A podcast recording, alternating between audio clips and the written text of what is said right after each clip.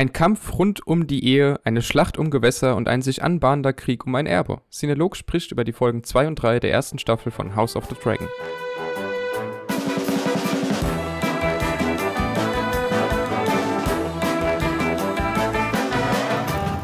Herzlich willkommen, liebe Zuhörer, und herzlich willkommen, lieber Tobias Jureczko. Hallo, Christoph Hechler. Und auch ein herzliches Hallo an dich, lieber Nils Rüter. Hallo! Das, das war enthusiastisch. ich weiß es nicht. Du hast mehr Inhalt als wir beide zusammen. Ja. Das bleibt aber auch exakt genauso drin. Äh, Den Enthusiasmus oh brauchen wir. Doch, doch, den Enthusiasmus brauchen wir hier, äh, denn wir führen unser Großprojekt fort und reden, wie schon angekündigt, über die Folgen 2 und 3 von House of the Dragon, dem Game of Thrones Spin-off mit dem wir uns, äh, wenn ich mich da richtig erinnere, in der Pilotfolge noch nicht so ultra zufrieden gezeigt haben. Mhm.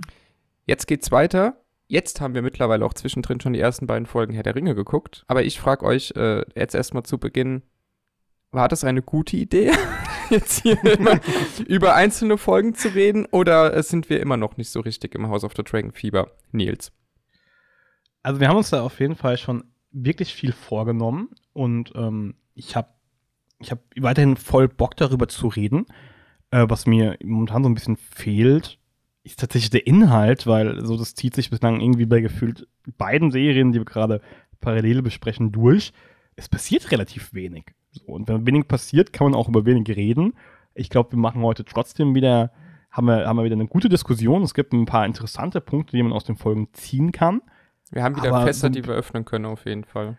Ja. Aber so, so ein bisschen, bisschen mehr äh, Wäre zwar mehr Arbeit, aber, aber, aber halt auch mehr geil.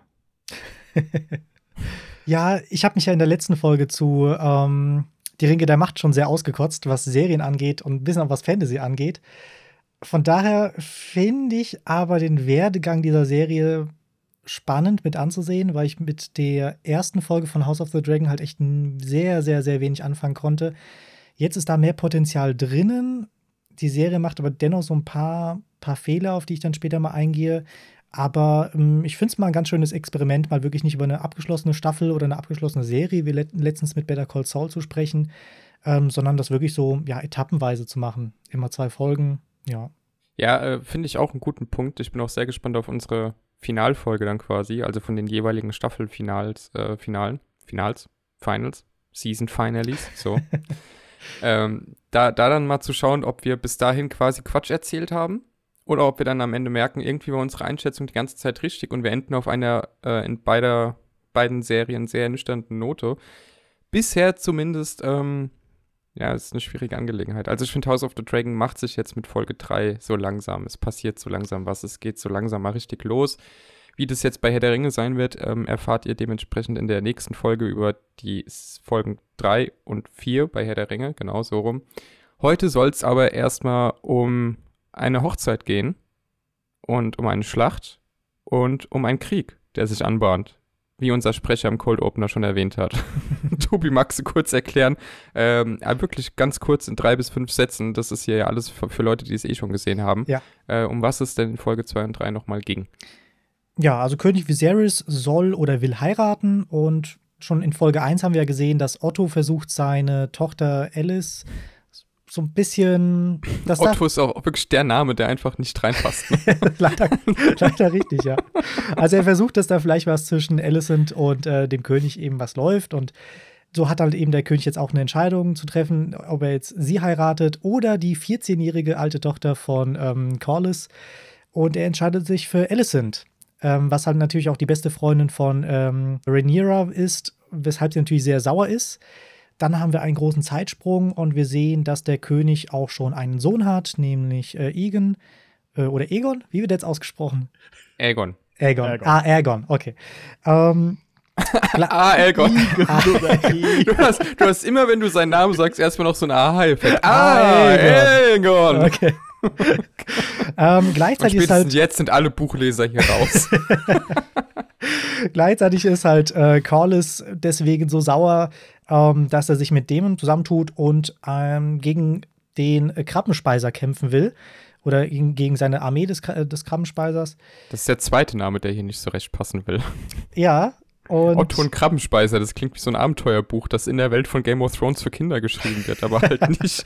nicht also er kämpft gegen Mr. Krabs. Ja, so. ja, quasi, ja. Ja, gleichzeitig passiert dann auch noch, dass der äh, Vater von Rhaenyra ihr eben versichert, auch wenn ich jetzt einen Sohn habe, bleibst du trotzdem Thronfolgerin. Was zwar schön ist, aber gleichzeitig weiß Rhaenyra, dass ähm, sie als Frau vielleicht nicht so wirklich als Thronfolgerin überhaupt vom Volk akzeptiert wird, weshalb das vielleicht gegen Ende einfach gar nichts mehr werden könnte für sie als Thronfolgerin. Ja, und das ist so eigentlich das, was alles so in den letzten zwei Folgen passiert ist. Habe ich irgendwas vergessen? Eine sehr große Schlacht. Welche? Ja, also es war, war schon eine Schlacht, ja. Also, ich meine, wir können ja jetzt Folge 3, ich würde sagen, wir nehmen das so als einen Handlungsakt äh, quasi einfach komplett und erwähnen Folge 3 jetzt auch direkt noch. Mhm. Äh, gegen den Kramspeiser wird nicht nur gekämpft, er wird auch besiegt. Ach so, das war ja, ja, okay, ja. Äh, was, was tatsächlich auch theoretisch die vom Nils ja so geliebten innerpolitischen Konflikte dieser Serie aufleben lassen könnte. Davon haben wir aber auch noch nicht so viel mitbekommen. Und wir sind aber bisher in so einem halben äh, Dark Fantasy Coming-of-Age-Drama. Habe ich manchmal das Gefühl. Würdet ihr mir da zustimmen? Naja, also während Game of Thrones sehr viel äh, Polit-Thriller war und das auch sehr gut gemacht hat, sind wir bei ähm, House of the Dragon halt mehr in einer, in einer familiendramatischen Geschichte. Also Game of Thrones ging ja viel um um die Beziehung zwischen den verschiedenen Häusern, um Kämpfe, um Rivalitäten zwischen den Häusern und ganz House of the Dragon ähm, ist halt, nimmt sich ähm, das Haus Targaryen in den Fokus und wie sich innerhalb der Familie die Stränge entzweien und wieder zusammenkommen und dann vielleicht sogar gegenseitig auffressen. Und von daher passt es schon ein bisschen mehr in diese Grundthematik, aber ich kann es momentan noch nicht wirklich ernst nehmen. Dieses, weil es ist irgendwie viel, und ich verstehe das, dass es wichtig ist, dass es viel Mutter-Vater-Verhältnis, König ähm, und seine Frau und beziehungsweise dann halt Prinzessin und Stiefmutter-Verhältnis. Es geht viel darum, aber irgendwie hat das für mich momentan noch nicht so die Tragweite, was für mich auch irgendwie so ein bisschen daran liegt, dass ähm, ich glaube, das ist kein Spoiler, sondern es ist allgemein bekannt, dass diese Serie innerhalb der ersten Staffel noch einen großen, sehr großen Zeitsprung machen wird. Und deswegen fühlt sich das alles nicht so, nicht so greifbar an, weil es halt eindeutig nur die Vorgeschichte ist, die aber irgendwie gleichzeitig sehr schnell erzählt wird. Also wir kriegen jetzt schon viele Zeitsprünge, aber auch sehr lang gezogen ist, weil dann so einzelne Events wie eine Jagd sehr in den Fokus gerückt werden, während in der Zwischenzeit irgendwie super viel passiert, aber dann während dieser Jagd passiert relativ wenig. Ich finde, es ist ein sehr schmaler Grat, den die Serie da gerade geht und sie ist momentan so ein bisschen am, am Kippen. Mal schauen, ob sie die Balance halten kann. Ja, ich finde, die Serie hat jetzt in Folge 1 und Folge 2 sehr, sehr viel angekratzt und da ist auch sehr, sehr viel Potenzial drin. Vor allem Mit, den Krabbenspeiser haben sie angekratzt. Ja. und in, ähm, oder zu Folge 3 wurde ja dann ein Jahressprung gemacht von, ich glaube, drei Jahre oder zwei Jahren. Und ähm, da waren schon so einige Problematiken, sagen wir es mal so, zwischen den Charakteren wurden dann noch größer, was auch interessant ist. Aber es hat jetzt in mir nicht irgendwie was ausgelöst. Also irgendwie wollte man dann versuchen, mit diesem Zeitsprung das Ganze irgendwie spannender zu machen und da irgendwie noch mehr, noch mehr Tiefe mit reinzubringen. Aber weil die Basis schon nicht so da war, hat das jetzt bei mir nicht so ganz gefruchtet. Ja. Also, also ich persönlich war im ersten Moment auch erstmal verwirrt, muss ich sagen. Weil dadurch, dass es halt diesen Zeitsprung gibt, es sind drei Jahre, also wir haben die ganze Schwangerschaft verpasst und das Kind ist zwei, sagen wir einfach mal, es sind knapp drei Jahre. Aber so rein äußerlich hat sich halt niemand verändert. Es war niemand auch nur einmal beim Friseur. Es hat niemand einen anderen Bart oder sowas. Sie sehen einfach alle gleich aus. Ähm, und auf einmal ist da halt dieses Kleinkind. So. Und das hat mich im ersten Moment eher irritiert als mitgenommen. Ja, dieses Kleinkind, das ja jetzt theoretisch König wird, statt unserer Prinzessin, der wir ja irgendwie doch als Hauptprotagonistin des Ganzen eigentlich folgen. Da steckt ja schon viel drin. Und auch in dieser Vater-Tochter-Beziehung steckt ja eigentlich viel drin, zumal wir jetzt, äh, wir haben ihn in der letzten Folge so herzlich König Valium genannt, tatsächlich endlich mal einen König haben, der reagiert auf sein Umfeld, der irgendwie wirkt, als wäre er jetzt am Set angekommen. Ach so, ich bin ja auch ein Teil dieser Serie. Ähm, und er macht es schon ganz gut. Also mir gefällt diese, die Bindung zwischen ihm und seiner Tochter schon ganz gut und auch wie sich da dieser Konflikt entwickelt und auch dieser Konflikt mit dem kleinen Bruder, wo ja auch der eine Vorschlag kommt, naja, theoretisch könnten die beiden ja auch einfach heiraten, so hat man das im Haus Targaryen ja schon immer gemacht, Hauptsache so die Königsfamilie bleibt irgendwie erhalten. Ähm, also da steckt viel drin Aber ich bin da schon beim Nils. Ich, ich lese das alles und ich sehe das alles und ich verstehe, was mir die Geschichte erzählen will, aber so richtig interessiert es mich einfach irgendwie noch nicht. Also auch die, ähm, gerade am Ende von Folge 3 war das dann tatsächlich, wenn, äh, ich muss jetzt noch mal kurz gucken, wie sie heißt. Das, die Namen sind wirklich schwierig. Reneria, Renira, Entschuldigung, Renira, ähm, dann zum wiederholten Mal sagt, ja, aber meine Meinung interessiert ja sowieso keinen. Ja, Korrekt. Das, das ist so, ja. Und da, da steckt ein, äh, ein Konflikt drin. Und ich habe auch das Gefühl, die Serie möchte gerne, dass wir das als eine Art Konflikt gegen dieses patriarchale Herrschaftssystem verstehen, dass wir hier das als Kritik daran verstehen. Aber tatsächlich hat ja, und das kann man jetzt auf der Metaebene lesen als Bestätigung dieser Theorie, aber an sich hat ja nichts von dem, was sie macht, tatsächlich irgendeine Auswirkung. Deswegen ist es für uns als Zuschauer immer nur des Königs Kind das sich halt permanent beim König beschwert, dass sie nichts zu sagen hat. Aber dieser richtige Konflikt, auch dass andauernd gesagt wird, ja, die Häuser, die rebellieren, wenn wir da eine Königin haben und so, das sehen wir überhaupt nicht. Das wissen wir, dass es so sein wird, das können wir uns vorstellen. Aber der ganze Konflikt hat noch keine echten Auswirkungen bisher und deswegen ist es irgendwie alles so ein bisschen ähm, uninteressant, sag ich mal so. Und ich finde, da, da, lässt die Serie auch irgendwie schon so ein bisschen was liegen, ähm, weil die einzige, in Anführungszeichen, wichtige Entscheidung, äh, die unsere Renera bislang getroffen hat, war die Einberufung von Sir Christian Keraut in die Königsgarde. So. Und ähm, da hätte man, finde ich, ein bisschen mehr mitspielen können. So dass, dass er unerwollter in dieser Königsgarde erscheint. Dass es mehr ein Konflikt dadurch entsteht, dass der König oder die anderen aus der Königsgarde ihn nicht leiden können, weil er halt von der Prinzessin nur einberufen wurde und nur weil mhm. er relativ gut aussieht. Aber das passiert jetzt alles nicht. Er ist halt einfach da und er ist jetzt in der Königsgarde. So hat halt keine ja, wirklichen Auswirkungen und auch keine Spannung. Also ich könnte mir vorstellen, dass man da hätte mehr rausholen können, wenn man vielleicht ein bisschen in die Königsgarde reingeht und er ist da so dieser aus Außenseiter jetzt nicht, aber der, der sich irgendwie noch nicht wirklich bewiesen hat oder der nicht, nicht dazugehört in diese ganze Gruppe von alten Männern, die halt große Namen haben und er ist nur so ein kleiner Kraut, ähm, finde ich ein bisschen was liegen lassen. Mhm. Ja, es erinnert mich jetzt gerade so ein bisschen, also äh, kein Podcast ohne Star Wars. erinnert mich gerade so ein bisschen an Episode 7, wo halt wirklich so das Spannendste eigentlich im Title Crawl stand und alles danach ist halt, haben wir schon gesehen. Ähm, finde ich, ist es halt hier auch. Also, ist, wenn man es wirklich überlegt, so wie du es gerade gesagt hast, und darauf bin ich gar nicht gekommen, sind so wirklich die wichtigsten oder die spannendsten Geschehnisse, sind gerade die, die wir jetzt in den, in den drei Jahren nicht gesehen haben. Und da bin ich total deiner Meinung, ja. Da finde ich dann natürlich auch, ähm, weil, weil der äh, Nils wird natürlich über das Polit-Thriller-Element nochmal reden wollen, wahrscheinlich.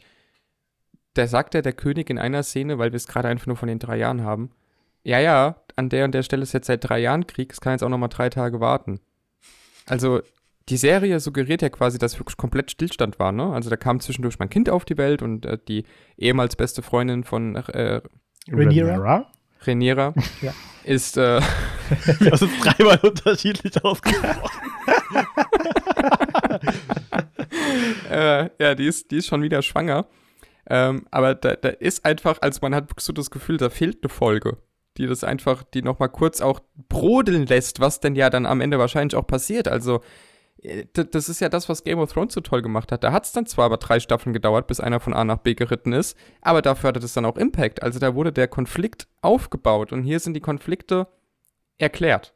Das ist, glaube ich, mein großer, mhm. äh, mein, mein großes, mein, ja, mein Manko an dieser Serie bisher einfach noch, dass uns alles gesagt wird in Dialogen, aber wir sehen es noch nicht so richtig, beziehungsweise wir fühlen es noch nicht so richtig, welche Auswirkungen es tats tatsächlich hat. Ähm, und da schlägt dann eben auch in diese, ich habe es jetzt Coming of Age genannt, um das so ein bisschen überspitzt darzustellen natürlich, aber auch dieser Konflikt mit äh, Alicent Hohenturm, mhm. der ehemals besten Freundin von Rhaenyra. Wir sagen es wirklich jetzt mal, das tut mir sehr leid. Ähm, der, der einfach gar nicht da ist. Also das ist halt einfach so, sie will halt nicht mehr mit dir reden. So. Aber das ist schon komisch, wenn deine beste Freundin plötzlich deinen Vater heiratet und zwei Kinder kriegt und jetzt deine Stiefmutter ist. Das ist schon. Ich muss ab jetzt Mami nennen. Ja, als du, weißt du, ich muss das nicht unbedingt in Game of Thrones sehen, aber wenn du den Handlungsbogen schon hast, dann, dann mach doch was mhm. draus. Aber so ist es hier bisher einfach so ein bisschen, ja, jetzt wird's richtig, ähm, ähm, ja, hier überspitzt, aber so GZSZ in sehr schönem Kostüm. Aber die Kostüme sind wirklich sehr, sehr schön. Ja. Sehr, sehr, Den Vergleich wollte ich auch schon bringen. Also GZSZ ja. aber auf 11 gedreht. ja, und halt mit ein bisschen Kampf dazwischen, aber ansonsten. Du bist nicht meine Mutter. Naja, eigentlich schon. ja, aber das äh, fehlt mir einfach so ein bisschen bisher, dass die Handlungsstränge einfach äh, wirklich sich entfalten, anstatt in Expositionsdialogen äh, erzählt zu werden. Und ich weiß ganz ehrlich auch gerade noch nicht, ich glaube, es basiert ja auf einem Buch, ne? Korrigiert mich, wenn ich jetzt ganz falsch liege, aber es basiert ja auf einem Buch, wie sie da jetzt, äh, wenn schon so viel in dieser Staffel schon passiert, auch mit dem Zeitsprung, der erst noch kommt, wo da drei Staffeln herkommen sollen. Naja, also, also aktuell hat es, sorry, letzter Satz, aktuell hat es, obwohl es nicht viel erzählt, gleichzeitig so ein hohes Tempo, dass ich mir denke, ja, nach zehn Folgen ist hier der Käse eh gegessen. Jein. Also, hey, wir brauchen echt so, so ein, so ein Synalog-Bullshit-Bingo. Ja. Tobi redet über Star Wars, Nils sagt ja, aber nein. Ja. Aber ja, aber nein. ähm, tatsächlich, ja und nein. Ja und nein, stimmt. Äh, tatsächlich sehe ich den Punkt, dass es sich relativ gehetzt anfühlt. Aber auf der anderen Seite müssen wir halt auch irgendwie sehen, dass wir immer noch in der Exposition sind, dass wir immer noch nur in der Vorgeschichte sind, obwohl diese Serie ja eine Vorgeschichte ist. Also wir sind in der Vorgeschichte für die Vorgeschichte. Ähm, und prinzipiell dreht sich das ganze Jahr am Ende um den Dance of the Dragons, wie diese Serie nicht heißt, aber darum geht es nicht. Also quasi um den Brüder- und Schwesternkrieg innerhalb der Targaryen und das alles wird noch angedeutet, wird noch angedeutet, wird aufgebaut. Also es passiert zwar super viel innerhalb dieses Kosmos Vorgeschichte, aber wir sind noch lange nicht da, wo wir eigentlich hinwollen. Und deswegen, also ich meine, das ist halt so ein bisschen, ich weiß nicht, ob das mein persönliches Problem ist, weil ich halt in der Materie relativ tief drin, relativ tief, naja, ähm, tiefer drin bin, vielleicht als der Durchschnittszuschauer, die Durchschnittszuschauerin. Ähm, deswegen fühlt sich das für mich alles so ein bisschen belanglos an, weil ich meine, Chris hat es ja auch gerade gesagt, so, das bahnt sich an und wir wissen eigentlich schon, was passiert, ähm, wo, wohin sich das zuspitzen könnte, möglicherweise.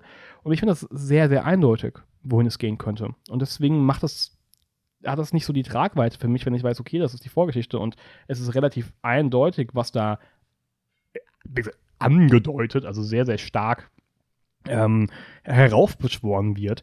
Und deswegen hat es nicht so, das packt mich nicht so, weil es irgendwie klar ist, was passiert und weil es halt auch klar ist, dass es bis jetzt nur die Vorgeschichte für die Vorgeschichte ist. Also, da ich ja Game of Thrones nicht gesehen habe, ist es für mich nicht so klar, aber ich wollte auf einen anderen Punkt noch eingehen, äh, weil du gerade noch meinst, wie könnte man aus einem Buch jetzt fünf Staffeln machen. Ich habe da jetzt nur Halbwissen oder eher nur Viertelwissen, aber ich habe gehört, dass dieses Buch, das verfilmt wird, ähm, eigentlich nur aus Notizen und Zusammenfassungen besteht. Ob die jetzt wirklich wahr sind oder nicht oder wie sehr da was verdreht wurde, ist nicht klar. Nee, ähm, es ist historisch korrekt. Ja, genau. Ja. es ist so passiert. ähm, aber ja, da das Ganze, wie gesagt, ja nur aus Notizen besteht, kannst du das ja in dem, für ein Drehbuch ja wesentlich weiter, weiter ausdehnen. Ich weiß, hast du vielleicht mehr Ahnung davon, äh, Nils, wie die Vorlage aussieht? Mm, nö. Okay, gut. Also, da verlassen wir uns einfach mal ein Viertelwissen. okay, lasst lass, lasst mich mein Argument anhand einer Szene erklären, die das, glaube ich, gut zusammenfasst. Ähm, Ende von Staffel 3, äh, von Folge 3, bevor die Schlacht beginnt, bekommt Dämon die Nachricht vom König, dass er jetzt endlich zur Hilfe eilt. Die liest er aber nicht laut vor, sondern haut danach dem äh, Botschafter mhm. mit seinem Helm auf, auf die Birne. So, also er liest die Nachricht vom König, sagt niemandem, was drin stand, was ja gute Nachrichten waren. Ja, wir kommen und helfen jetzt euch. Sondern haut den Botschafter zu Klump ähm, und macht danach exakt den Plan, den der andere Typ vorgeschlagen hat, den er aber gar nicht gehört hat. Also, dass quasi einer in diese Höhle geht, von dem, also zur Höhle von dem Krabbenspeiser Mensch und seiner Armee, ähm, ihn rauslockt und dann können sie quasi richtig kämpfen. So, weil die Drachen mit dem Feuer nicht in die Höhlen kommen und so weiter und so fort. Das heißt, er weiß, dass der König ihm helfen will. Der König entschuldigt sich ja sogar schon beinahe äh, in diesem Brief für, für das Verhältnis, das sie beiden mittlerweile haben, woraufhin er so tut, als stünden da, als stünde da drin, nee Mann, es könnt ihr alleine regeln, haut den Botschafter kaputt, geht da zur Höhle, riskiert sein eigenes Leben in einem Kampf, killt den Krabbenspeiser und hat jetzt quasi diese ganz, dieser ganzen Armee, die da ist, mehr oder weniger äh, indirekt gesagt, wir sind hier auf uns alleine gestellt und guck mal, was ich für ein krasser Anführer bin. Ja. Okay, ich habe die Szene völlig anders verstanden und weiß jetzt natürlich nicht, wer von uns beiden richtig liegt. Ähm, ich habe da eine Ahnung. Spaß. Arsch. Nein, ähm, nee, ich habe die, ich habe vielleicht interpretiere ich da jetzt zu viel rein, aber ich glaube schon, dass die Nachricht exakt so, wie sie da steht, angekommen ist. Ich meine, warum machen die das? Die machen das da ja mit Sicherheit nicht, weil sie gerne, natürlich auch, weil sie gerne die Piraten ab, abschlachten, aber es geht ja explizit darum, dass man für das Volk das zu Ende bringt oder das regelt, woran der König kein Interesse hat. Man stärkt also seine eigene politische Position, besonders in einem Gebiet, das eingefallen wird und der König schaut nur zu und man ist der Retter in glänzender Rüstung, der sich gegen den Befehl des Königs trotzdem der großen Gefahr entgegenstellt und die Bevölkerung beschützen möchte. Und in dem Moment, wenn der König ankündigt, er schickt jetzt seine Truppen, und wenn die Truppen des Königs das dann regeln, die 2000 Männer, dann ist dein kompletter Plan gescheitert und der König bekommt wieder die Bevölkerung in diesem Gebiet auf seine Seite, weil er hat das am Ende ja geregelt. Und deswegen war die Reaktion aus meiner Sicht so, wie sie war, weil sie eben exakt diese Hilfe nicht gebraucht haben. Die wollten ja, sie nicht, sie mussten das alleine regeln, sie mussten das ohne den König regeln. Und ich glaube, dass es ja, sich in diesem ganzen Konstrukt schon klar ist, worum es geht und dass es dann nicht darum ging, dass er vortäuschen musste, dass der König niemanden schickt, sondern jeder wusste, wenn der König kommt. Ja, äh, das, ob er es jetzt vorgetäuscht hat, dass niemand kommt oder so, das ist ja dann fast egal, weil das Ergebnis unter, unserer Interpretation ist ja dasselbe. Dämon hat die Sache selbst geregelt, bevor der König etwas tun könnte, damit alle die Position von Dämon sehen ja, und klar. ihm quasi folgen. Also das Ergebnis unserer Interpretation ist dasselbe. Äh, die Frage ist jetzt, ob er halt also er hat ja offensichtlich mit Absicht verheimlicht, dass äh, der König kommt. Ansonsten hätte er ja nicht dahin gehen und sich selbst als, als äh, Bait quasi hinstellen müssen, sondern er hätte einfach auf diese 2000 Mann und 15 Schiffe warten können. Aber er wollte es, wie du ja gesagt hast, selbst regeln, damit er als Sieger hervorgeht, auch in den Augen der anderen. Deswegen hat er ja nicht laut vorgelesen, dass Hilfe kommt, es musste vorher passieren. So. Ich meine, dieser Krieg lief seit drei Jahren zu dem Zeitpunkt. Und dann sagt der König jetzt komisch und auf einmal sagt er, naja, also wir haben jetzt drei Jahre lang versucht, das Feuer in die Höhle da zu schießen, dann probieren wir es jetzt doch nochmal anders. so. Und auch das taktisch fragwürdig wäre in Game of Thrones in den frühen Staffeln auch nicht passiert, aber äh, das Ergebnis unserer Interpretation ist schon dasselbe. Dämon musste seine Position stärken und zeigen, es geht hier ohne König. So. Ich glaube, die einzige, die einzige Frage, also die einzige, der einzige Punkt, in dem wir uns unterscheiden, ist, dass in meiner Interpretation das ganze Heer und äh, die Valerians schon von allem wissen und halt auch nicht auf der Seite des Königs sind und auch nicht darauf warten wollten. Das ist der einzige Unterschied in unserer Interpretation. Du sagst, Damon macht das auf eigene Faust. Ich sage, Damon hat schon die Allianzen, die er braucht. Ja, aber die hat er ja während des Krieges ja im Prinzip schon die ganze Zeit. Die hat er ja seit Ende der zweiten Folge, als er sich mit dem äh, Corlys heißt er, glaube ich. Ja, Corlys. Corlys äh, zusammenschließt. Und dann geht dieser Krieg ja erst los. Also die Allianz ist ja schon da. Dadurch, ja, dass er jetzt diese Schlacht gewinnt, ist die Allianz einfach nur gestärkt. Aber er hätte ja auch den Brief vorlesen können vor der versammelten Mannschaft. Und dann hätten alle gehört, oh Gott sei Dank, es kommen 2000 Leute. Aber wir haben ja extra, als er den Brief zusammenrollt und wieder zurückgibt, die Szene, wo mehrere Soldaten den Kopf hängen lassen und traurig sind und sich ärgern, dass eben anscheinend keine Hilfe kommt. Sie haben alle erhofft, da steht jetzt drin, ja, wir werden gerettet, der Krieg ist vorbei. Aber er gibt den Zettel zurück schlägt den Botschafter zu Klump, um nochmal zu unterstreichen, dass er sauer ist über das, was da drin stand. Also kommt bei den Soldaten ja nur an, okay, König hat keinen Bock auf uns. Und selbst wenn sie gehört hätten, der König hilft uns und Dämon hätte gewonnen, wäre Dämon natürlich im Ansehen gestiegen. Aber dadurch, dass sie jetzt noch denken, der König kommt nicht, plus Dämon ist so ein krasser Typ, der das hier alles alleine macht, ist das Ansehen ich, ja noch mal höher. Ich glaube nicht, dass er gestiegen, ich glaube eher Gegenteil. Also ich glaube nicht, dass er gestiegen wäre, wenn der König jetzt auch noch mit seiner Armee noch dazugekommen wäre. Nein, wenn der wenn sie gehört hätten, die Hilfe kommt, aber er hätte es trotzdem vorher alleine geregelt. Ach so, das meinst du. Ja. Ja, ja. Ja, aber ich kann, kann verstehen, also ich sehe es so wie du, Chris, dass Dämon halt eben zum einen nicht im Ego gekränkt werden wollte, äh, weil er jetzt schon seit drei Jahren hier kämpft, ohne Hilfe und das jetzt halt einfach mal durchziehen will. Und zum anderen denke ich, dass die Goldröcke, den Namen habe ich mir gemerkt aus Folge 1, ähm, dass die Goldröcke schon wenig Motivation haben, jetzt hier noch weitere drei Jahre zu kämpfen. Und äh, wenn es dann heißt, okay, jetzt kommt der König mit der Armee und dann wird das Ganze gewonnen, ähm, dass vielleicht so einige Goldrücke dann sagen, ja, okay, dann gehe ich vielleicht wieder zurück zum, zum König. Ähm, und ich glaube, deswegen wollte Dämon auch nochmal so seine, seine Armee nochmal stärken. Also ich glaube, das ist so eine Mischung aus beidem. Worauf ich ja mit dieser ganzen Szenenanalyse eigentlich hinaus wollte, war, dass Dämon quasi jetzt schon einen großen Grundstein dafür gelegt hat, dass die Leute ihm folgen. Und er hat sich ja. ja jetzt schon sehr von seinem Bruder abgewandt. Und dieses martialische Bild am Ende, wenn er da diesen halb durchgehackten Körper vom Krabbenspeiser aus der Höhle schleift und blutverschmiert im Sonnenlicht steht, Ähm, das symbolisiert ihn ja oder, oder ikonisiert ihn ja schon als krassen Anführer. Mhm. Ähm, insofern ist für mich als Zuschauer der Bruch mit dem Bruder eigentlich schon fast komplett da, nach drei Folgen. Deswegen habe ich vorhin gesagt, so ja, keine Ahnung, was sie jetzt noch fünf Staffeln erzählen wollen insgesamt. Also, das äh, wirkt halt gehetzt, ja. Es ist ja nicht der Konflikt zwischen den beiden Brüdern, der im Fokus steht, der Serie. So. Ja, das erzählt mir die Serie bisher aber. Ja, aber. Also ich, ich meine, ich kann dich nur beruhigen, das ist nicht der Konflikt, der uns ab Folge 6 noch interessiert. Ja gut, wenn es der äh, Onkel-Tochter-Konflikt äh, quasi wird, beziehungsweise Neffenkonflikt, Onkel-Neffen-Konflikt, dann ähm, haben wir davon ja bisher auch nur eine oder schon eine Szene gehabt, und zwar in Folge 2, als es um dieses Drachenei ging, was komplett wie so eine Filler-Episode wirkt. Irgendwie. Na, also in Folge 2, sorry, aber das war so, ja, ich habe das Drachenei geklaut, du musst es zurückgeben oder du tötest mich jetzt. Ja, hier ist das Ei. Halbe Stunde Handlungsbogen, abgehakt.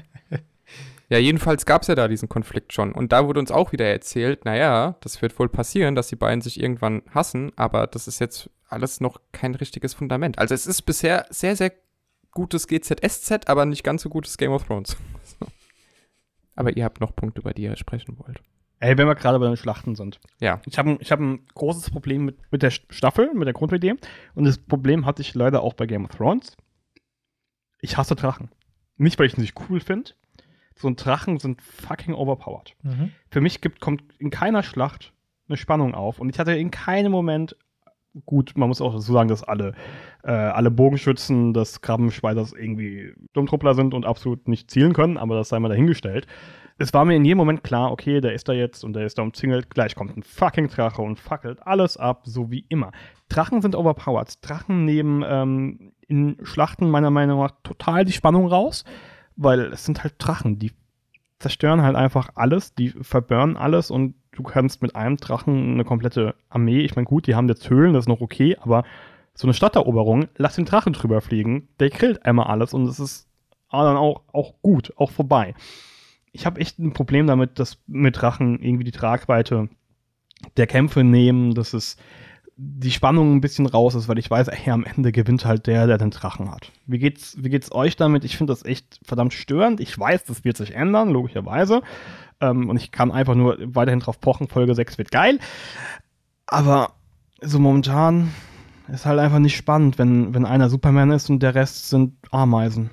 Also ich bin vollkommen auf deiner Seite. Ähm, wie gesagt, ich kann mit Fantasy halt wenig anfangen. Deswegen finde ich jetzt Drachen, die sehen cool aus, aber sehe ich genauso, die sind overpowered. Äh, ich würde jetzt mal äh, in einer Frage nochmal eine weitere Frage aufmachen. Wie war das denn bei Game of Thrones? Ich weiß, dass da viele Staffeln lang irgendwie nur ein Drache oder Drachen angedeutet wurden.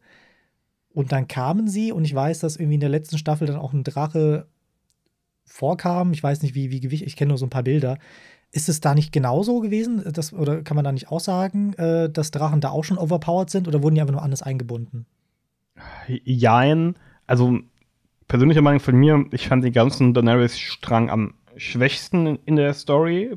Auch aus diesem Grund, weil, weil diese Spannung gefehlt hat. Keine Ahnung, wenn Daenerys, die damals diese Drachenkönigin, Anführungszeichen, mit ihren Drachen gegen den herfliegt, ist es was anderes, als wenn Jon Snow sich alleine vom Pferd schmeißt und in Aragorn-Manier das Schwert zieht. Und du halt das Moment, äh, das Gefühl hast, ey, Alter, der ist dumm, der stirbt jetzt einfach. Das passiert halt auf dem, auf dem Rücken von dem mhm. Drachen nicht so sehr.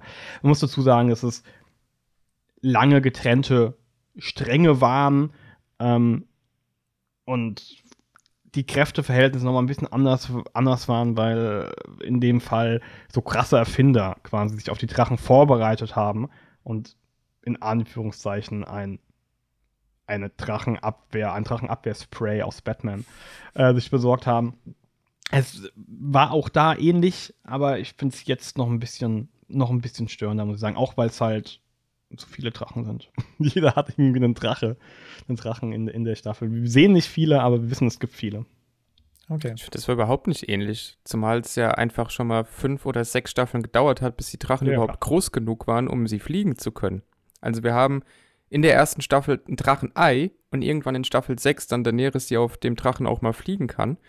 Die hatten aber, äh, die, die wurden jetzt nicht super krass charakterisiert, aber sie waren immer furchteinflößend, für alle Beteiligten in dieser Serie, auch für Daenerys selbst. Sie hat ihre Drachen nicht immer unter Kontrolle gehabt und die haben dann irgendwann auch mal, was weiß ich, bei einem Bauern Schafe gefressen oder so. Ja, das war dann halt so ein kleiner innerpolitischer Konflikt, als sie in einer Stadt mal eine kurze Zeit äh, Herrscherin war, weil die Leute dann kamen so, ja, deine Drachen fressen halt meine Ernte. Und dann wurden sie weggesperrt. Dann wurden sie weggesperrt, was die Drachen nicht so geil fanden. Also die hatten eine ganz andere Persönlichkeit. Hier sind die Drachen halt einfach so Kriegsgeräte. Waffen, Waffen im Prinzip, Kriegsgeräte. Also die machen alles und es ist überhaupt kein Problem und die, man hat total die Kontrolle über die. Und äh, in Game of Thrones waren die halt sehr, sehr spärlich eingesetzt, sehr lange Zeit und halt immer mit dem Wissen, okay, die können jetzt auch gerade durchdrehen und danach machen sie einfach alles kaputt. Ähm, das heißt, man hat sich auch ein bisschen geweigert, sie lange Zeit einzusetzen und was der Nils gerade als Anti-Drachenspray bezeichnet hat, waren im Prinzip einfach große Geschosse, die halt riesige Speere durch diese Drachen jagen können. So. Das heißt, da war von Anfang an, als sie dann tatsächlich mal für den Krieg eingesetzt wurden, immer die Gefahr da, dass schon auch einer draufgehen kann. Ähm, und auch Daenerys, da gab es eine Schlacht, da ist auch Daenerys dann plötzlich mal im Fokus gewesen von Bogenschützen und von Len äh, Jamie Lannister damals noch. Wo man kurz dachte, okay, jetzt könnte Daenerys vielleicht sogar noch sterben. Also die waren nie over, so krass overpowered die haben schon mal eine ganze Einheit weggeholzt und weggeflammt und das sah dann auch krass aus, aber die waren nie so overpowered wie hier. Und ich finde, du merkst jetzt gerade richtig, wie die sich Mühe geben, diese Drachen schwächer zu machen, als sie sind. Wenn er halt mal so kurz auf so einen Weg mal so Feuer speit und dann bleibt da keine Flamme übrig oder so, sondern da hast du dann halt mal drei Stück erwischt, danach dreht er erstmal wieder so eine 80 Kilometer lange Runde um das Feld, bevor er nochmal kann, so ungefähr. Ähm, also das äh, sehe ich gerade auch irgendwie ein bisschen schwierig für den Spannungsbogen, weil als ob jetzt einer von uns gedacht hätte, dass jetzt wirklich irgendeine wichtige Person in irgendeiner Schlacht jetzt schon stirbt oder so. Das war bei Game of Thrones halt anders. Da war einfach Kon äh, Handlung und Konsequenz immer auf einem ganz anderen Niveau als jetzt. Ich wollte eigentlich noch in der letzten Folge noch loben, weil ich nicht weiß, wie das bei Game of Thrones so war, dass die Drachen in der ersten Folge eigentlich ganz schön eingebunden wurden, ähm, weil da war das so, dass der, äh, die, die Frau des Königs ja gestorben ist und äh, dazu auch noch ihr Sohn und das Feuer, in der sie halt eben dann, dann der Leichnam ihm verbrannt werden soll, das wurde ja von den Drachen oder vom Drachen dann entfacht. Und das fand ich eigentlich mal ganz schön, weil wenn man halt Drachen sieht, zumindest so aus den anderen Filmen und Serien, die ich kenne, dann ist es halt immer nur auf dem Rücken reiten und rumfliegen und Armeen angreifen und Feuer speien. Und dass man das mal so in einer, gut, Alltag will ich das mal nicht nennen, aber mal in einer Nicht-Kriegssituation verwendet, fand ich eigentlich ganz schön.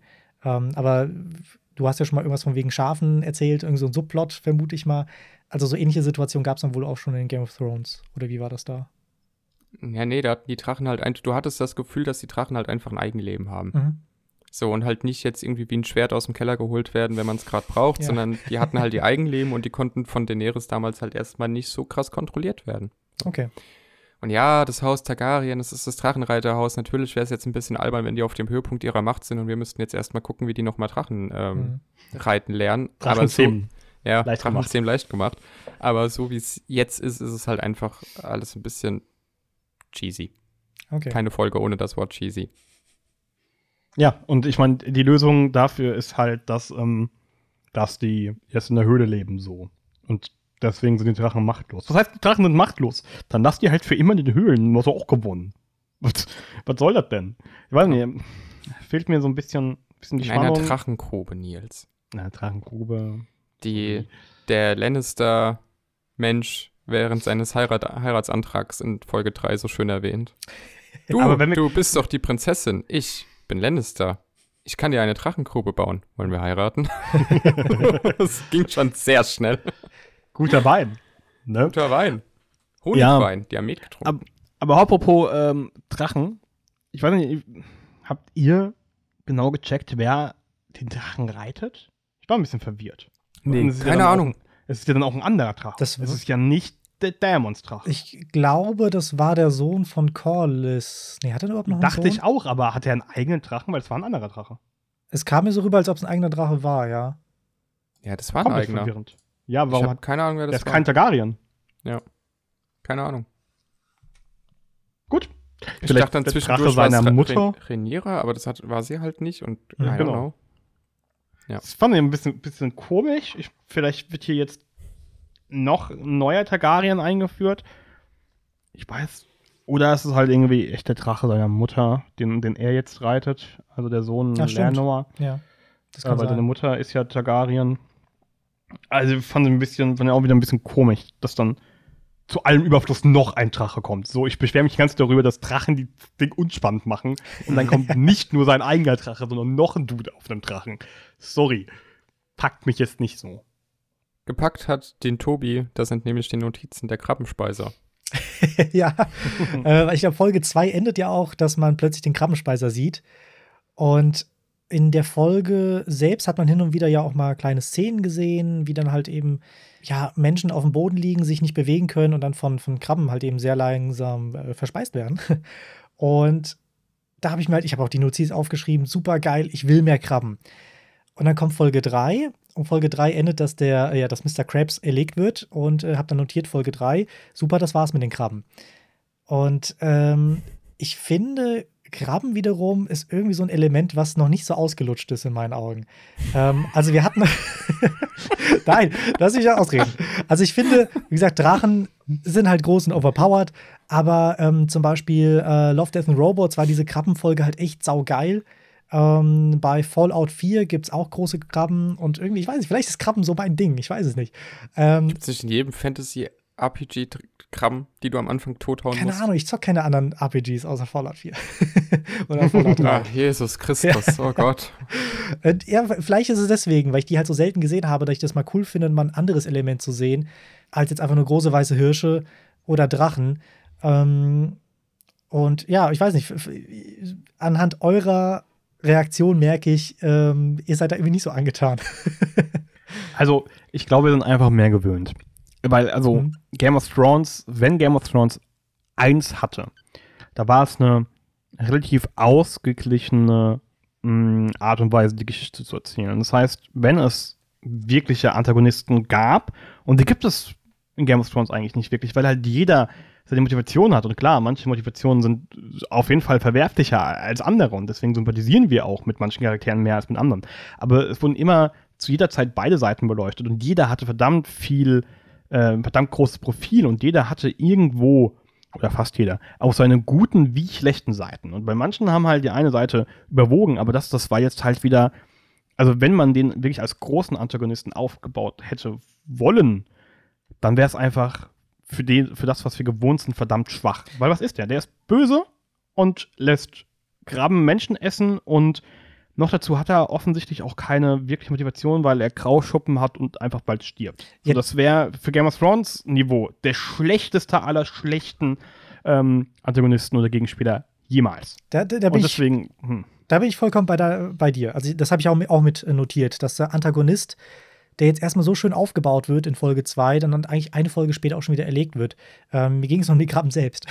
Aber bei den, Krabben, so. bei den Krabbenspeiser bin ich total deiner Meinung, weil er sieht halt schon cool aus und ich glaube, da könnte man viel machen, aber wieso der jetzt böse ist, wieso der jetzt die Krabben irgendwie auf seiner Seite hat ähm, oder die nutzt, das wird halt irgendwie alles, ich glaube, nur mal ganz kurz in dem Dialog mal erklärt und das war es dann auch schon. Also finde ich auch, dass da sehr viel verschenktes Potenzial drin ist, ja. Es ist halt auch so furchtbar ineffizient Leute von Krabben essen zu lassen. Also klar hinterlässt es ja. Eindruck bei deinen Feinden, aber du könntest, um eine Schlacht zu gewinnen, durchaus auch schneller deinen Haken dran setzen. So. ähm, also ich bin beim Nils, dass der Typ als Bösewicht einfach sehr schlecht ist, weil mhm. wir hatten in Game of Thrones halt tatsächlich, da war halt ein Antagonist nicht wirklich ein Antagonist, sondern einfach einer, der halt auch seine eigenen politischen Ziele verfolgt hat und dafür in einer sehr äh, brutalen Welt eben auch zu brutalen Mitteln gegriffen hat. Es gab natürlich, äh, wenn ich jetzt hier an den Typ denke, der Theon gequält hat, äh, Ramsey äh, Bolton. Ramsey ne? Bolton. Ja. Äh, es gab natürlich ganz klar oder auch King Joffrey als Antagonist zu identifizierende Figuren, aber die waren trotzdem immer noch irgendwie geerdet. Dieser Typ hier könnte so auch bei Herr der Ringe dabei sein. Und das war, glaube ich, so ein bisschen mein Problem. Also wir sind jetzt hier eh voll im Fantasy-Ding drin, aber bei der Einz also bei dieser Schlacht, wo er dann wirklich einfach nur äh, die Truppe links anguckt und nickt cool mit seinem Kopf, um, um die in den Tod zu schicken. Dann guckt er seine Truppe rechts an und nickt cool mit dem Kopf, um die in den Tod zu schicken und sagt nichts.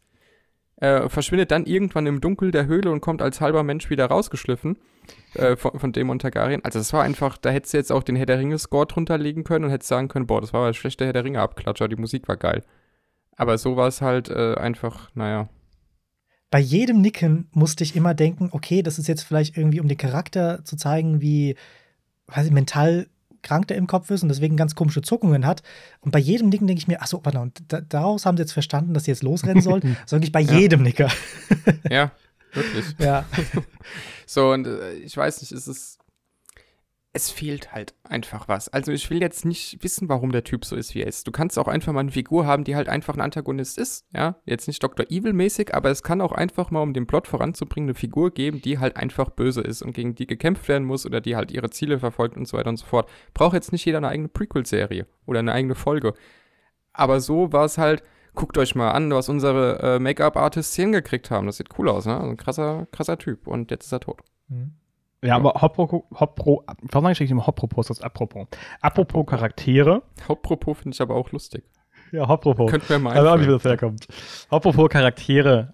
Ich habe immer noch da- dasselbe Problem wie, wie im letzten Cast. Ich finde zwar niemanden so komplett unsympathisch, aber ich finde auch niemanden sympathisch. Meinst du jetzt von uns dreien oder? Äh, Ja, also, also nee, mich finde ich schon sympathisch. ich meinte jetzt eher in äh, House of the Dragon. Ich, klar, ich, meine, vielleicht ist es auch gut, dass wir uns dauerhaft so ein bisschen im, im, im Zwiespalt bewegen, weil irgendwie die Prinzessin, mit der kann man vielleicht am ehesten identifizieren, weil die hat eigentlich gar keinen Bock auf den, auf den ganzen Scheiß und ist so ein bisschen gegen das äh, Establishment und was auch sonst alles. Dagegen ist, ist Dämon halt der coolste Motherfucker offensichtlich ähm, und der, der, der, der geilste Achtung, Jugendwort. Macher. Warum ist das eigentlich ein Jugendwort? Ich werde es nie verstehen. Aber er ist halt einfach der größte Brä, der coolste Macher, was auch immer. Ähm, aber so, so wirklich die Sympathien, wenn die jetzt sterben würden, wäre halt auch okay. So. Wie, hat, hat euch mittlerweile jemand so richtig, richtig gepackt? Ja, so richtig, richtig gepackt nicht, aber ich habe mich mit dem König mittlerweile einigermaßen angefreundet. Ähm, ich finde tatsächlich auch Alicent Hohenturm irgendwie ganz interessant, weil die halt irgendwie schon auf mich so wirkt, als würde sie schon auch das Gute wollen für Rhaenyra und so. Also die hat zumindest so ein, weiß ich nicht, so eine entspannte, abholende Persönlichkeit an sich. Also das ist jetzt äh, keine Screentime, die ich irgendwie verschwendet sehe. Allerdings interessiert mich Rhaenyra einfach nach wie vor nicht. Mich interessiert auch Dämon nicht. Äh, ich finde auch dieses, diesen Hickhack mit Corlys äh, und auch mit Otto, Hightower, Hohenturm, das ist alles einfach noch nicht so. Ja, die machen da ihre Spielereien irgendwie. Aber wir haben äh, in keinem einzigen dieser, dieser Familiengebilde oder in keinem einzigen dieser, dieser Häuser irgendeine Figur, die uns an dieses Gebilde bindet. So die sind halt da und die machen halt ihr Ding und wir beobachten das irgendwie. Ähm, aber so eine richtige Bindung, das muss ja nicht sympathisch oder unsympathisch sein, aber einfach interessant. Aber auch das passiert ja nicht. Ja, es, es, es wird halt auch für mich momentan zu schnell zu viel geändert. Also keine Ahnung, gerade in Folge 1 und Folge 2 ging es viel um den Rat, um den, den Rat des Königs und wie der versucht, den König in eine Richtung zu drängen, was auch immer. Und in Folge 3 ist es auf einmal zur Hälfte ein ausgetauschter Rat. Man kriegt in der Hälfte der Folge mit, dass, ähm, dass ein Lannister der Herr der Münze ist und glaube ich, oder der Herr der Flotte, egal, dass auf einmal dann noch ein Lannister dabei ist. Ich meine, klar, man kann sich schon denken, dass da Leute ersetzt werden mussten, ist schon klar. äh, logisch, aber das wird dann irgendwie nicht, nicht so wirklich zu Ende erzählt. Dann bist du bei dem ersten und du findest vielleicht die Konstellation in diesem Rat recht, relativ spannend und dann wird so im Halbsatz erwähnt, ja, in den letzten drei Jahren habe ich übrigens den ausgetauscht, den ausgetauscht, den ausgetauscht. Und, äh, aber den zeige ich gar nicht, sondern nur seinen Zwillingsbruder, weil der Zwillingsbruder will die Prinzessin heiraten. Ja, das hat Game of Thrones alles irgendwie ein bisschen cleverer gemacht. Meine große Hoffnung ist, ab Folge 6 wird alles geil. Ich bin gespannt. Ich, äh, ich bin auch, echt ja. ja. gespannt, ja. Wirst du eigentlich bezahlt äh, von äh, HBO, dass du die ganze Zeit sagst, bis Folge 6 müsst ihr dranbleiben? Bitte lass das Ja, Abo äh, offen. Psst. Alter, irgendwie muss man doch die Kohle reinholen. Also, wir, wir hatten es ja vor dem Podcast, aber genau dieser Satz. Ja, aber nach den ersten paar Folgen wird's gut. Mhm. Ist genau der Punkt, wieso ich jetzt bei jeder anderen Serie sagen würde, nein, danke. Ja. Bin ich jetzt wieder raus. Reicht einfach. Ich habe echt Hoffnung, weil so viel, was ich jetzt schon sehe, äh, finde ich sehr gut und keine Ahnung, Folge 3 hat mich persönlich im Handwerk sowas von überzeugt. Also ich fand Echt? Bilder, ich fand Schnitte so geil. Also ge- gefühlt jedes Bild hätte ich mir instant als Desktop-Hintergrund von meinem PC genommen. Man muss dazu sagen, die CGI-Hirsche habe ich schon in Narnia besser gesehen, die Drachen waren auch nicht so geil. Aber wenn das nicht dabei ist, fand ich das handwerklich mit Abstand die beste Folge der Staffel. Und wenn jetzt noch der Rest interessant wird, lustig, dass man das so sagen muss, aber wenn jetzt noch der Rest stimmt, bin ich voll into it.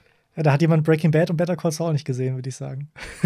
Ja, muss einer einfach Also- generell aber Game of Thrones, Digga. Ja, ich glaube, ich, glaub, ich bin da so ein bisschen verwöhnt. Also ich fand's ein paar Aufnahmen fand ich schön. Also wenn jetzt halt irgendwer jemanden den Kopf abhackt und dann spritzt halt eben von dem Schwert was auf die Linse. Sieht schick aus, aber das habe ich jetzt schon so oft gesehen. Ähm, das macht jetzt für mich nicht ein Bild jetzt unbedingt ansehenswert oder unbedingt schick, schicker. Ähm, aber du bist nicht unbedingt ansehenswert. das ist was anderes. äh, Nein, aber um zurück zu den Charakteren zu kommen, bin ich da eurer Meinung. Also ich finde wirklich sympathisch, unsympathisch jetzt keinen. Ähm, interessant finde ich so ein paar Charaktere, also eben Dämon, weil er vor allem jetzt in Folge 3 gezeigt hat, der würde halt eben über Tode gehen oder er würde sich selber lieber, ähm, würde selber lieber sterben, als Hilfe bekommen von seinem Bruder. Und wenn wir schon beim Bruder sind, also König Valium ist ja von der ersten Folge jetzt über die zweite und dritte Folge hat er sich ja schon stark geändert. König Valium. Obwohl ich sagen muss, in der ersten Folge fand ich ihn fast sogar schon interessanter. Jetzt nicht, wie er gespielt hat, sondern einfach nur, dass du so einen König hast, der einfach irgendwie von nichts mehr mitkriegt, mit allem überfordert ist.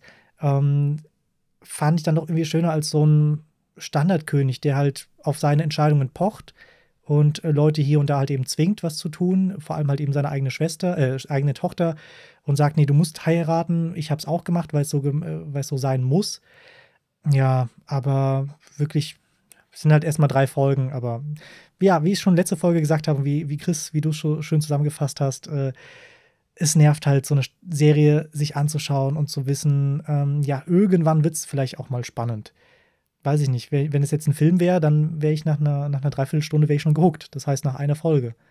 Und jetzt bin ich schon bei Folge 3. Äh, wir reden hier halt jetzt von drei Stunden, die wir schon geguckt haben. Ne? Das vergisst ja. man ja manchmal. Wir haben schon drei Stunden House of the Dragon geguckt und ähm, es sind halt immer noch so ein bisschen spannungstechnisch am Anfang.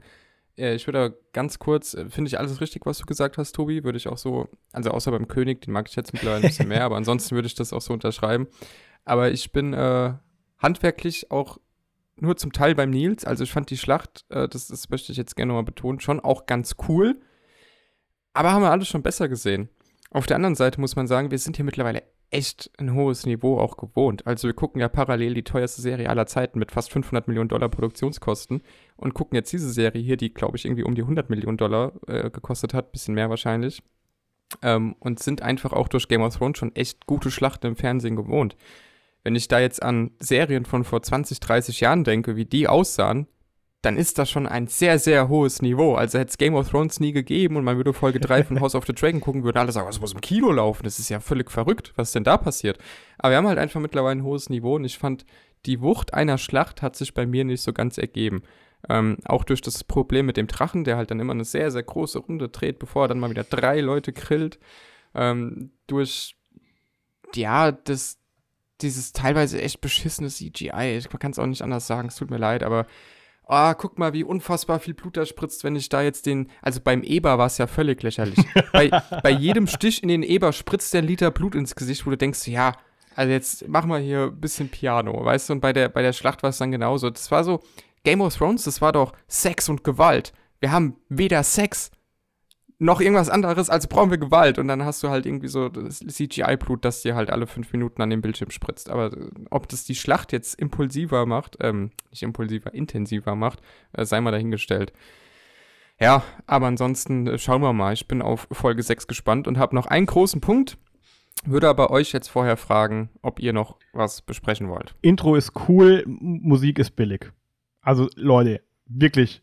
Wir, wir sind eigentlich einfach jetzt Werk, aus, aber machen einfach Ne? Den Originalscore. Finde ich ja. super billig, finde ich schade, ähm, weil offensichtlich, und das ist so ein bisschen das Problem der Serie im Allgemeinen, bislang für mich, ist das, was mich schauen lässt, die Erinnerung daran, wie gut Game of Thrones war. Und nicht die Erwartung, wie gut, oder die, das Wissen, wie gut ähm, House of the Dragon ist. Und das finde ich, ist, ist halt mit dem Intro, das schön aussieht, aber auch ein bisschen, also ist halt wieder stilistisch auch sehr ähnlich. Ähm, finde ich sehr, sehr billig gelöst.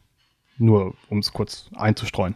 Ja, finde ich auch sehr schade. Also ich kenne das Intro von Game of Thrones und ich kenne natürlich die Musik und es kommt mir auch so ein bisschen vor, als ob mh, mm, als ob die Macher und Macherinnen jetzt erstmal Angst haben, zu viel Neues zu machen und deswegen versuchen erstmal alle Leute abzuholen mit Sachen, die sie halt schon kennen, was ich halt sehr schade finde, weil jetzt wieder zurückzublicken auf äh, Breaking Bad und Better Call Saul, also unterschiedlicher können ja Intros nicht sein, von der Musik, aber auch von, ähm, von den Bildern und beides sind echt tolle, schöne Intros. Und dass man da jetzt hier die Chance nicht genutzt hat, einfach mal ein neues Theme zu machen.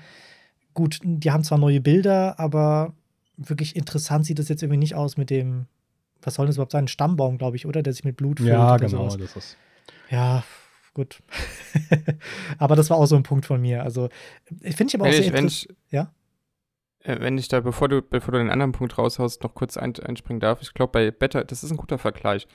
Better Call Saul und äh, Breaking Bad, das sind halt auch dieselben Macher. Ne? Das haben wir jetzt, ist jetzt hier auch nicht der Fall, deswegen kann man es so nicht richtig vorwerfen. Aber ich glaube, es ist was dran, wenn man sagt, dass äh, Better Call Saul und Breaking Bad auch handschriftlich aus einem Guss waren. Das war Mutterserie und Prequel, aber es war eine narrative Einheit und das hast du auch der, der Inszenierung angemerkt. Und äh, House of the Dragon will gerade so sein wie Game of Thrones und versucht genau dasselbe hinzukriegen, eine narrative Einheit zu sein oder eine künstlerische Einheit quasi auch, ähm, macht es aber, indem sie einfach Elemente kopiert, wie beispielsweise Gewalt und viel Splatter, ohne aber so richtig es in eine eigene Handschrift zu verwandeln. Ich glaube, das ist so bisher der größte Punkt, warum wir mit der Serie nicht so warm werden insgesamt.